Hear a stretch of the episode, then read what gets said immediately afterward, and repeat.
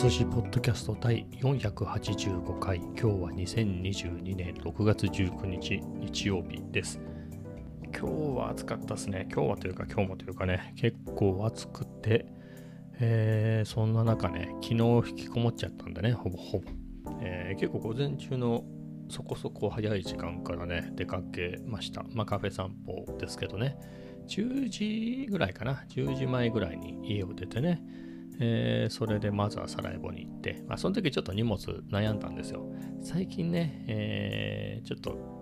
なんていうんですか、軽装っていうか、装備軽めでね、えー、行くことが多かったんで、今日もそうしようかなと思ったんですよ。あの、ちっちゃいね、えー、昔買った、20年ぐらい前に買ったね、ユニクロのバッグ、えー、そこにスペイン語のテキストだけ入れてね、ぐらいの感じで行こうかなと思ったんですけど、待てよと。これ iPad も入るんだよなと。iPad にしようかなみたいなのでうだうだやってるうちに、いやーみたいなね、いろいろ考えて、いや、ここは、えーと、まだ午前中の早い時間だから、えー、せっかくなんでね、まあ、ずっと家にいても、家も家族全員集合してるんでね、えー、まあ、人の方がいいなと思って、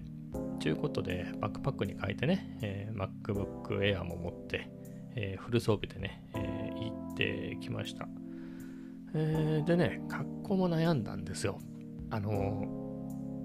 ー、28とかね、実際29度ぐらいまで行きましたかね。なんですけれど、予報でもね、えー、28度ぐらいってなってて、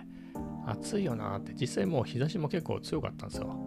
まあ、この中で、まあ半袖かなとも思ったんですけど、いや待てよと。せっかく UV カットのね、ユニクロのエアレズムパーカーを買ったから、これまだ20度 ,20 度台でへこたれたらダメだと思って、えー、着ていきました。これはね、まあ、なんとか、まあまあまあまあ、それぐらいの気温だったら、プラマイで行ってこいかなみたいなね、日差しのヒリヒリを防ぐ。でも、1枚余計に来てるから暑い。まあ、それが均衡した感じですかね。まあ、34度とかになったらちょっと厳しいかなとは思うんですけれど、ただね、ほら、カフェとかって寒いんですよね。サライボもね、結構席によってはガンガンエアコン効かしてるんで、正直半袖だと冷え切っちゃうんでね。えー、という意味では、どのみち、えー、パーカーとか持っていかないといけないんで、まあ試しに、えー、途中で脱げばいいんでね、えー、着ていったら、まあ結構いけたなと。まあそんな感じでしたね。はい。えー、でね、サラエボでは、まあ、アイスカフェラテを頼んで、まあ、ほとんど動画の編集をしてましたね。えー、スペイン語 Vlog。昨日更新できなかったんでね、えー、なるべく毎日やりたいなと思っているので、えー、それの、え編集をしていました。で、えで、その後、結構居心地よかったんですよ。あの、時間的に10時過ぎぐらいにね、サラエボに着いて、そこからお昼ぐらいとかね、えー、混んでくるかなと思ったら、意外と僕が入った時がピークぐらいで、まあ、お客さんは入れ替わり立ち替わり来てはいたけれど、まあでもそんなに混んでなくて、まあ、日曜日ですからね、えー、どっかレジャーに行ってるのかもしれないですけれど、えー、だったので、このままね、おかわりとかしつつ、のんびりここで Mac でもいじってた方がいいかなとも思ったんですけれど、それではね、あの Vlog 的に絵が変わらないっていうことで、で、あと頼まれ物、自分のものもあったんですけど、あの枕カバーがね、ちょっとボロくなったんで、えー、新しいの買おうかなと思って、ちょうどね、息子の枕カバーもボロいからっていうんでね、じゃあ一緒に買ってきてあげるよっていう話をしてたんで、最初ニトリと思ってたんですけど、まあせっかく休みだしね、えー、あの取るもの買いたいなっていうので、あの柏に行って、えー、まずはね、いや、お腹空いてたんで、プリプリで何か食べようと。まあ、何かで言うと、ハンバーグはね、結構普通の夕飯でも食べちゃってたんで、今週、えっ、ー、と、まあ、ナポリタンだなと思って、えー、ナポリタン食べに行こうと思って、えー、プリプリにね、えランチがてらっていうことで、柏に行きまして、ただね、まずはビッグカメラを覗いたんだったかな。どっちが先だったかな。あ、プリプリが先ですね。えっ、と、結構お昼時になってたんで、えー、まず空いてるのかどうかっていうのを確認してね、行ったら、まあ、お昼時なんでそこそこ混んでましたけれど、まあまあまあ、なかなかの席をゲットできて、えー、ナポリタン食べてね、はい。まあ、そんな感じでしたね。で、そこ、プリプリの後、あの、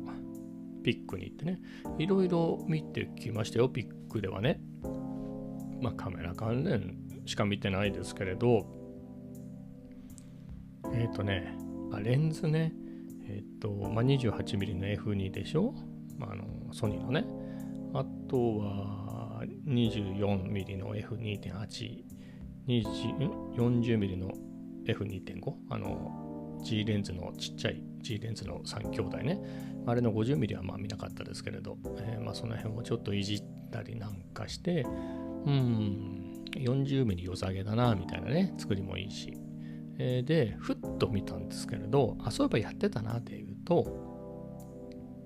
ちょっと行ったり来たりしちゃうんですけれど、あのマップカメラね、あの日課のマップカメラですよ。マップカメラをチェックしてて、あの 40mm の F2.5 が定価がね、マップで7万1900円ぐらいなんですけれど、7万2000円ぐらいですね。中古がね、6万7800円とか、あの、綺麗な状態のやつでね、コンディションがいいやつで、そんぐらいの値段なんですよ。で、それが3000円ぐらい値下げして、6万4700円ぐらいになってて、まあ、こんぐらい下がってて、しかも買取額がワンプライスで3万9000円なんですよ。で、そこ下取り出すと10%アップ。しかもマップで買ったやつはさらに3%アップとかで買ってくれるんで、まあちょっと多分1万いくらかぐらい、もしね、売って買って売って買ってってやるんであれば、まあ1万いくら、2万いかないぐらいで、まあレンタルしたような感じ。えでいけるなと思って、そう劇的に価値が下がるようなもんでもないし、で、ちょっと、ポチっとこうかなみたいな。それね、サラエボにいる時だったんですよ。で、その時間帯だとまだそこでポチると明日届くみたいな、えー、そんなタイミングだったので、ちょっと、えいやって言っちゃおうかなとかね、気分転換にと思ってたんですけれど、ビッグでね、あ、実物もう一回チェックしようと思って、ビッグで見ててふっと気がついたのは何かっていうと、今キャッシュバックやってんですよ。キャッシュバックね。1万円のキャッシュバックやってるんですよ。まあ、レンズによるんですけれど、その 40mm とかのあの辺のレンズは1万円キャッシュバックなんですよ。ということはあの、7万2000円ですからね、新品で。1万円キャッシュバックでしょ？これ6万2000円じゃないですか。しかも新品ね。えー、で、マップの中古が6万円、安くなったって6万4700円って、こっちの方が高いじゃんみたいな。しかも、品切れとかじゃないですからね。普通に売ってますから、新品。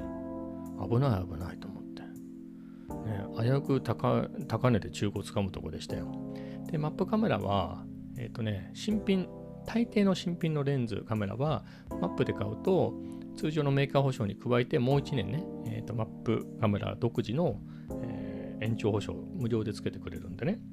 で新品で、ね、レンズ買うと2年になるわけですよ。そ2000円ぐらい余計に金払って、あ、違う、3000円ぐらいか。余計にね、中古に金払って、しかも保証は1年だったらね、ちょっと損しちゃいますよね。危ない危ない危ないと思って。まあもちろんね、そのキャッシュバックキャンペーンの前に買い取りしてるやつだから、そうそう値段は下げられないとは思うんですけれど、とはいえね、危ないよね、それ。あの、もう新品がね、在庫不足だっていうんであれば、まあ、そういう値付けもやむを得ないかなと思いますけどね。でも損しちゃうとこだった。危ない危ない。まあ、かといって買うかというと、まあ、それに気づいた時にはもうその段階でポチっても明日の明日には届かないみたいなねそんな時間だったので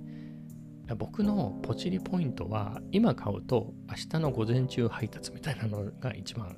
好きなんですよね。え、今押したら明日の午前中には届くのみたいな。しかもそれが夜とかだったら結構ね、もう夜やることねえなみたいな時に、これポチッとして朝、明日ね、午前中には届くんだみたいなシチュエーションが一番ポチりやすいポイントなんですけれど、そうではなかったんでね、もう過ぎてたんで、えー、まあ買わずにね、いましたね。あとはね、まあその話にしてますけど、もうすでにしてますけど、その辺の話でいくと、まあ、40ミリ何がいいかなっていうと、まあ小ぶりなところですよね。まあ作りもいいし、それでコンパクトで、もうちょっと写真寄りでいきたいな、みたいな時に、えー、いいのかなとは思うんですけれど、実際今ね、そのスペイン語の Vlog もやってて、Vlog2 つになってますからね。っていう中で、えー、ね、もっと撮らなきゃっていう時に、そっち写真よりいいかなみたいなこと言ってる場合かなみたいな。やっぱりなんだかんだ言ってやっぱり 20mm のこの使いやすさは異常。本当に使いやすくて、まあ、これ以上はないんじゃないかな。ないだろうなと思いますね。ソニー関連で言うと。あのー、まあ何をやるかですからね。自撮りはしないんだと。えー、言うんであれば、まあ、24mm の方が映りがちょっといいのかな。でも 20mm の方がいいっていう人もいるんですよね。世代が新しい分。まあ、なのでまあ人それぞれですけれど、まあ、35の1.4のね G マスターでもいいかもしれないし、まあ、重さをいとわずだったら16、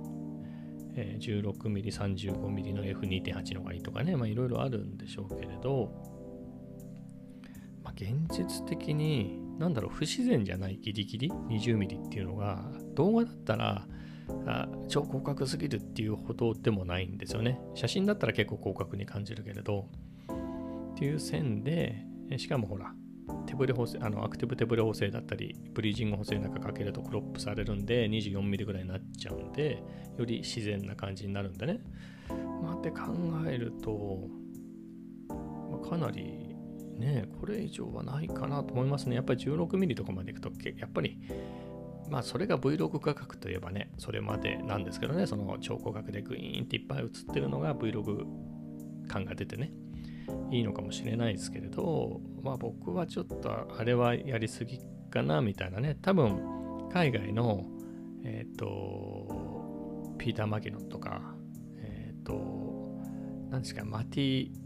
ハポヤみたいな、えー、あの人とか、あとその人の弟のテッポとか、え、あとはまあ元祖っていう、元祖というか、何でしたっけ、え、ー、と、忘れした顔だけ出て、えっ、ー、と、ケイシー・ナイスタットとかね、ああいう人がめっちゃ超高額の使いますよね。まあ、あの辺かなとは思うんですけどね、まあ、僕はそこまで、いや、あの人たち体すごいですからね、やっぱ外国のね、白人っていうところもありますけど、あの白人がどうかっていうよりは、その、めっちゃ鍛えてるんですよね、ああいう人たちね。だからすんごいぶっと腕で、僕がこのソニーの 20mm のね、割と軽めのレンズで、ヒーヒー言ってる時に、こんなバカでかいのどうすんだみたいなばっかでっかいレンズね、こう、ぶっとい腕で持ってね、自撮りなんかしちゃいますからね。まあ、それは体の作りが違うからな、みたいなね。パンぐらい鍛えないとね、えー、ああいうのは成り立たないかなと思うんでね。だから、まあ、人によると思うけど、バイクと一緒ですよね、僕からすると。バイクも、レーザーの人ってちっちゃいですよね。小柄な人。だって、あの、バイクにせよ、まあ、F1 みたいなね、えー、レースにせよ、あの軽い方が有利なんで、えー、であれば体もちっちゃくて、えー、体重も軽い方がいいんですよね。そうするとあの乗るところ、まあ、バイクはともかくあのコックピットとかちっちゃくできるしね、えー、みたいなのがあるんで、え、そういう意味ではちっちゃい人が多いですけれど、あのただバイクもそのレーサーの人はね、まあいいじゃないですか、めちゃめちゃうまいし、あと基本的に足つかないでずっと乗ってるだけだからいいですよね。そんなにまあ、ピットみたいな時はあるかもしれないけど、ちょくちょくはたまんないでしょ、あれ。だってめっちゃ速く走ってるじゃないですか。でも普通に街乗ってたらね、ちょっと信号で止まったり、ちょっと渋滞で止まったりとかね、えー、よくある話じゃないですか。っていう中で、なんか明らかにサイズ合ってないよねっての多くないですか？なんだろう。僕ね、なんかの映画で見たんですよね。何でしたっけあの、デニス・ロットマンっていう有名な NBA のスターが俳優みたいなの一時やってましたよね。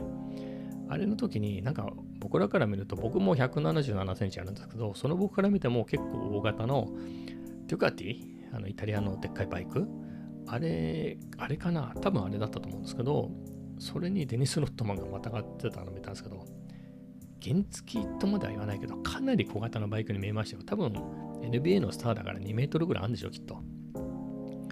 まあそん、そこまではないにせよ、なんかやっぱりその 1000cc とかのそのでっかいバイクって、なんかそういう大きい人が乗ればいいんじゃねえのっていう、そんな無理していたんですよね。やっぱりバイク、僕も乗ってたんですけど、そういうの乗ってる人たちの中では、バイクは乗るもんで、その足ついて押すもんじゃないから別に背の高さは関係ないんだって言ってて、まあそれは一理あるけど、普通の街乗りとか普段の生活で乗るんだったらすげえ意味あるんじゃないかなと思ってね。だって外国の人はね、そんだけの体格してて、えー、ですからね。まあみたいなところで戻ってくると、まあそういう体格の大柄の人だったらね、16、35の F2.8 とかのでっかいレンズね、まあ、もしくは EOS R5 に、えっ、ー、と、1536でしたっけ ?1535、え、の F2.8 の7バカでっかい巨大な RF レンズをくっつけてね、片手でブンブン振り回して、ハローみたいなことやっても絵になるけど、まあ、そうでもない体格の人は、ちっちゃいやつにした方がいいんじゃないかなとね、自分でも思いますね。はい。まあ、そういうところで、やっぱり YouTube っていうかね、この Vlog 形式でやるなら、この 20mm ソニーだったらいいなっていうのはね、まあ、そんな中で 40mm 買い足すみたいなのがね、使ったところで、あの、まあ、写真とかね、ちょっといいなとは思うんだけれど、まあ、結局 20mm 持ってくよねっていう。はい。まあ、そういうわけで、今のところ買わず、それでいくとね、タムロの出番が減っちゃったんですよね。タムロすごくいいレンズで気に入ってるんですけど、やっぱ Vlog ってなるとね、Vlog も撮れますよ、もちろん。あの、タムロの2875ね。だって、市川渚さんとかは、これ結構使ってますよね。使ってるから、あの人は、あのあの人というかあの方は結構だからいわゆる Vlog 側の人に比べると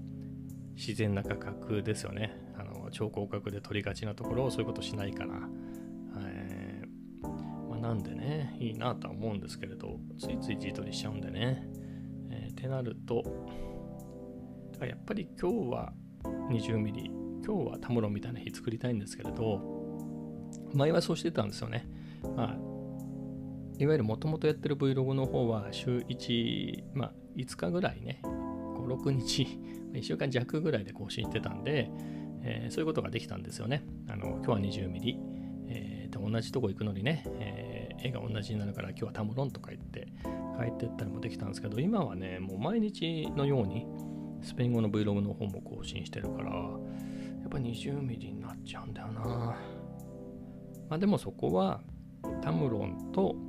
えっ、ー、と、オズモアクションの組み合わせでね、その自撮りして歩くみたいなやつはもうオズモアクションに任せるみたいなことをして、えー、やってってもいいのかなというのは、はい、思いますね。はい。まあそんなところです。で、まあそんなこんなでね、えーまあ、Vlog も帰ってきてから編集して、あの日本語の Vlog の方はまたまたなんですけれど、えー、スペイン語の Vlog の方はね、5本目完成して、もうね、えー、アップしましたね。まあ、何せね、登録者が6人とかだから、まあ、実質5人か、えー、6人のうちの1人が僕だから、まあ、なかなか何のリアクションもないですよ。本当にびっくりするぐらいね。えー、なんでね、え、慌てずって感じですね。今ちょっとチェックしてますけど、もう1時間ぐらい経ったかな、公開してから。うん、何の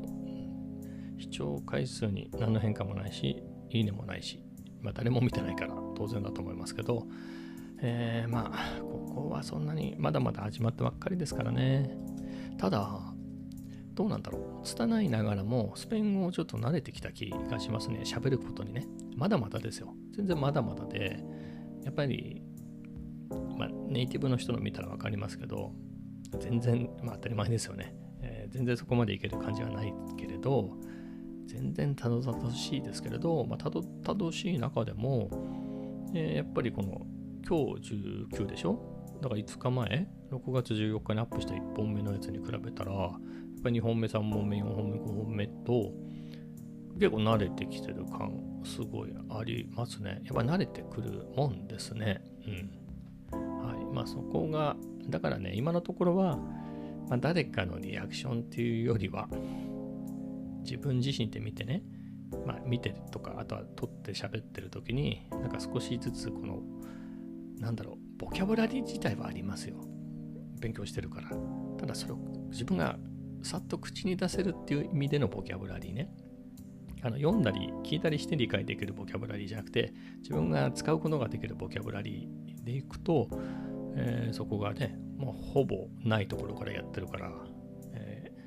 あの、絶対数は少ないけど、伸び率的なものはね、えー、どんどんどんどん増えてるから、まあそういうところは面白いですね、自分で作ってても。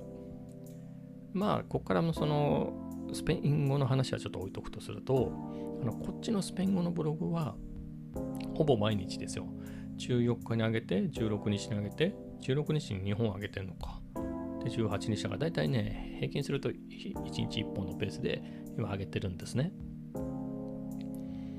で、日本語のブログは1週間弱ですよ。5日か6日ぐらい空けたら更新するって感じなんで。で、基本的に別々にね、まあ、同じようなクリップだけど、ここは日本語の文、ここは英語スペイン語の文っていう風に分けてちゃんとクリップ取ってるんですよ。っていう中で、スペイン語の方は毎日取って、もうバンバンバンって次々次っていっちゃってるから、結構こんらがこんがらがりますね。あ、まだここなんだ、日本語の Vlog の方は。猫は前回のスペイン語では前回のやつには出てるけど、今回のやつは猫出てないんですよ。毎日やってて、昨日猫に会ってないからだと思うんですけれど、みたいな中で、えー、日本語のやつはまだね、3日ぐらい前の素材からハマってるから、また猫がいたりとか、ね、あ、まだケーキ食ってんだ、みたいなのとかね、えー、そういうのでね、ちょっと時期、あれ？どこまでやったかなみたいなのがね、ちょっと分かりにくくなりましたね。だからこれスペイン語の方は、まあ、結構慣れましたんであ、スペイン語自体に慣れたんじゃなくて、その毎日編集みたいな、編集公開みたいなところに慣れてきてるんで、日本語の方もやっぱりそういうペースでバンバンバンバンついでにあげるみたいにしていった方が楽かもしれないですね。うん、ちょっとそんなことをやっててね、思いましたね。うん、長い。あのね、日本語のやつも最近は6、7分でね、まあ、長くても10分ぐらいなんですけれど、スペイン語の毎日やってんのに、そうですね、今日のは4分17秒で、昨日のは6分6秒で、その前のが4分53秒で、ね、1週間、日本語のやつはもう1週間、ね、だから5日ぐらい分貯めて、ね、同じぐらいか、もうちょっと長いぐらい、1.5倍あるかなぐらいの長さでしょ？うんって感じですね。ちょっとやり方考えないと、うん、混乱するな。しかもね、結構スペイン語の Vlog も結構凝ってきましたね。うん。やっぱりどうせやるならみたいな感じで、まあ、手間ってほどではないんだけど、でもそれをやった後に、また日本語で似たようなっていうか、まあ、基本同じカットですよ。ただ日本語で喋ってるっていうカットとか、それを入れて同じように色っていうか、まあ、露出の調整とかして、あとは音声ですよね。音声レベルとか、あの辺の調整をして、みたいなね、でやるっていうのは、うーんって感じですね。ちょっとこれ、中身変えていかないと飽きちゃいますね。もっと日記的なやつは、スペイン語の方はもうね、ほんとね、日常生活だけでいいんでしょうけど。まあ、これどうしたもんかなってのは、もうちょっとやってみないとわかんないですけど、えー、いろいろね、思うところがね、えー、出てきますね。やっぱり2つ走らせていくと。はい。まあそんな、あと、なんだろう。やっぱり公開すると、ああっていうほっとした感じね。やったっていう感じ、達成感があるじゃないですか。でそれがスペイン語の Vlog で、まあどっちでもいいんですけども、公開しちゃうとその達成感があるから、こっちもかみたいなところはあるんですよね。それが全然ない、日本語の Vlog しかない時であれば、ね、もうそれを公開するまでは達成感がないから頑張れるんですけど、このスペイン語の Vlog をね、パッと公開して、うわあ、やった、公開したぞっていうね、その達成感の後に、またこの日本語の Vlog を、えー、やるっていうのはね、結構ひょっとしてしんどいかもみたいなの。を、まあどう折り合いをつけていこうかなみたいなところが課題ですかね。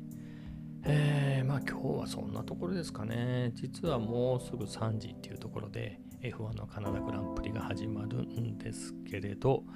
えー、まあね、そっちの方を見ますので、えー、今日はこの辺で終わりたいと思います。それでは皆さんまた明日。